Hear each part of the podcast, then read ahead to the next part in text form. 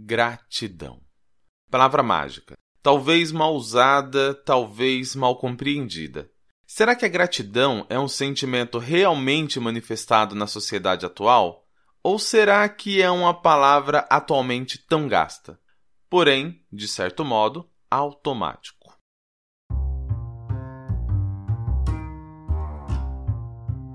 Nosso linguajar é nato, não estamos falando grego.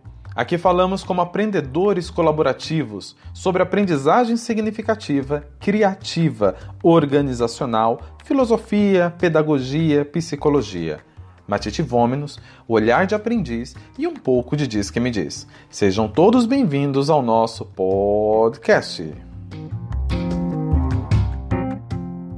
Olá, olá, seja muito bem-vindo ao nosso episódio de número 34. Veja lá, Baldo, 34 vezes nossa presença nessa querida podosfera. Fala você. Bem, começando esse novo assunto aqui, né, quero desejar que todos estejam bem, todos muita saúde e muita paz e muito cuidado nesse momento que estamos vivendo. Acho que isso é importante toda vez que falarmos. E agradecer aqui ó, mais uma oportunidade de estar nesse podcast de poder falar um pouquinho, de transmitir o meu matite, receber o matite de vocês, enfim. Não me recordo se já falei por aqui, mas Alexandre Baldo, o filósofo mais famoso de Serra Negra, e eu iniciamos a nossa relação como colegas de trabalho. Depois, minha carreira foi gerida pela batuta assertiva de sua genialidade e gentileza. E agora somos amigos, de copo, de cruz e microfone. E por vezes me questiono se já agradeci o suficientemente a você e aqueles que te antecederam, como por exemplo a Cristiane De Angelo, a Alexandra Luna e os que te sucederam, a exemplo de Simone Lopes, que também já esteve aqui no podcast com a gente, e dois nomes que são inesquecíveis para mim, que é do Toninho Galdeano e da Marisa Fumante. E o porquê que eu toquei neste assunto? Porque eu estava fazendo minha caminhada e coloquei o Spotify em modo aleatório, que daí ele toca a música que ele quiser. Eu só quero mesmo ter ali um algo para me distrair enquanto eu caminho. E daí passou uma música chamada Agradece, que é uma composição da Cláudia Leite com Breno Casagrande, o mesmo que fez a música para Juliette do BBB 21. Mas voltando à música inicial, vamos lá. Tem um trecho que diz o seguinte: agradece que vem. Positividade, amém. Tem que desejar o bem para o bem te desejar. E esta música, ela gira em torno do termo mais que utilizado nos últimos anos, que é a gratidão. Toda essa história só para te perguntar: tem alguém na filosofia que fala sobre gratidão e que você queira falar aqui? Gratidão é uma coisa, é, é uma palavra, é um sentimento, é um verbete muito amplo, muito complexo e muito, às vezes, indefinido até. É indefinido no seguinte sentido, de que você não consegue conceituar exatamente, sentimentalmente, esse, esse, esse sentimento, vai sem querer ser redundante, né? Mas você não consegue conceituar esse sentimento. Por quê? Porque as palavras do ser humano elas não conseguem transmitir o que vai dentro dele. Ela, ela, ela, não, ela não dá conta, a linguagem não dá conta dos seus sentimentos. É praticamente impossível. Então você às vezes olha nos olhos da pessoa e sabe tudo o que está acontecendo sem ela te dizer nada. E às vezes a pessoa fala muito e não transmite exatamente aquilo que ela está é, querendo dizer. Então, com a gratidão, acontece a mesma coisa, como com outras situações, mas é, focando aqui na gratidão, pegando um pouquinho o que fala São Tomás de Aquino sobre, sobre a visão de São Tomás de Aquino, que foi um filósofo do século XIII, e ele já falava muito da linguagem, que a linguagem era insuficiente, né? Ele falava que os maiores filósofos do mundo não conseguiam conceituar uma mosca eh, com toda a sua integridade. Então, São Tomás ele fala de três níveis. Na concepção de São Tomás, tem três níveis de agradecimento: um que é superficial, um que é intermediário e o outro que é mais profundo. E aí, dependendo da linguagem você atua no mais superficial, no, intermediário, no mais profundo. Bom, é, usa-se várias terminologias, é, várias linguagens, várias línguas, vários idiomas são diferentes. Então, nos exemplos que eu li até nos comentadores, então se fala assim, num, aqui só para gente contextualizar, tá? Então, thank you dos ingleses é, seria o mais superficial. Então, é um agradecimento do tipo é, que depois eu vou entrar no do português e quero me aprofundar mais mesmo no português, só para a gente entender, mas só contextualizando o que dizem alguns comentadores. Então, o thank you é assim, o mais superficial, vai Então, é aquele nosso. É, alguém abre a porta para você e fala assim, ah, obrigado. Alguém faz alguma coisa assim, banal no dia a dia, te traz um copo d'água, te, te né, é, ajuda você com a cadeira, enfim, você agradece. Você, obrigado. E então é, é naquele nosso obrigado bem raso também. Existe na nossa língua exatamente a mesma coisa. Depois, é, você vai para um grau mais é, intermediário, que ele fala que aí ele cita a, o idioma ou espanhol ou o italiano, né?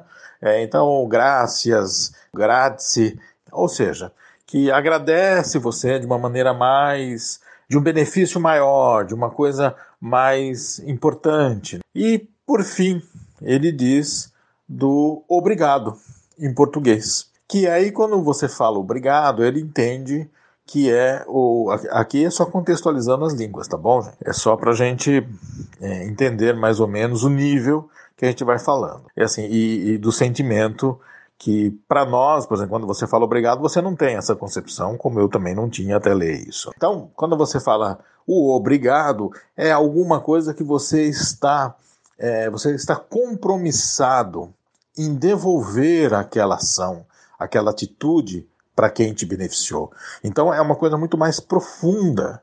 Né? Você se obriga, você, é, você se compromete, você se endivida na questão de é, reconhecer agradecer aquela pessoa. A gratidão em si é, na visão de São Tomás de Aquino, ela tem esses três níveis. São Tomás de Aquino é um, é uma, é um filósofo da idade, da idade Média, mas ele sofreu muita influência de Aristóteles. Então Aristóteles era muito científico, assim, também ele queria explicar, ele queria, é, se ele falava da alma, ele queria mostrar a materialidade da alma, a imaterialidade da alma, se a alma morria, se a alma vivia, enfim. E o São Tomás de Aquino veio mais ou menos nessa direção e ele tem muita influência. Então, São Tomás de Aquino quer é, provar a existência de Deus de forma lógica, né? Ele monta uma lógica e ele tenta ali defender os cinco, tem, cinco argumentos dele é, para defender a existência de Deus e provar a existência de Deus.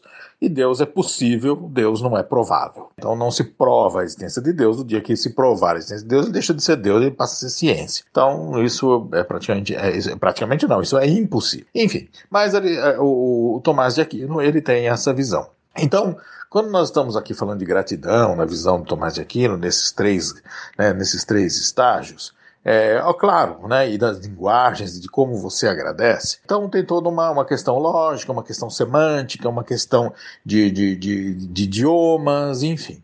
Mas eu acho que, que o mais importante de falar aqui da gratidão é o sentimento que você tem né, de gratidão.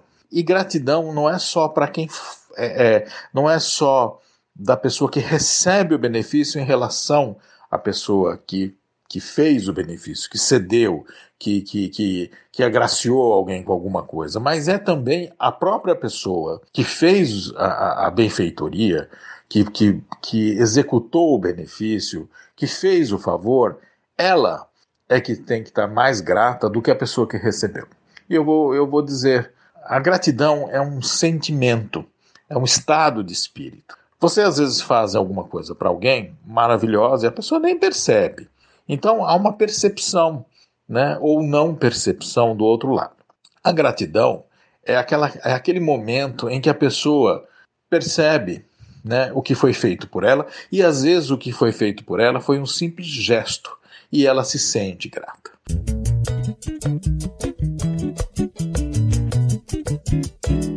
Caramba, Baldo, então deixa eu ver se eu entendi, só para organizar minhas ideias.